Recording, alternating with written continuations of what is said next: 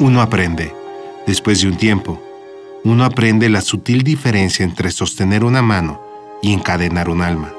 Y uno aprende que el amor no significa acostarse y una compañía no significa seguridad.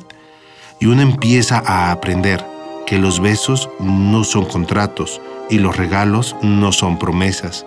Y uno empieza a aceptar sus derrotas con la cabeza alta y con los ojos abiertos. Y uno aprende a construir todos sus caminos en el hoy, porque el terreno de mañana es demasiado inseguro para planes y el futuro tiene una forma de caerse en la mitad. Y después de un tiempo, uno aprende que si es demasiado hasta el calorcito del sol, quema.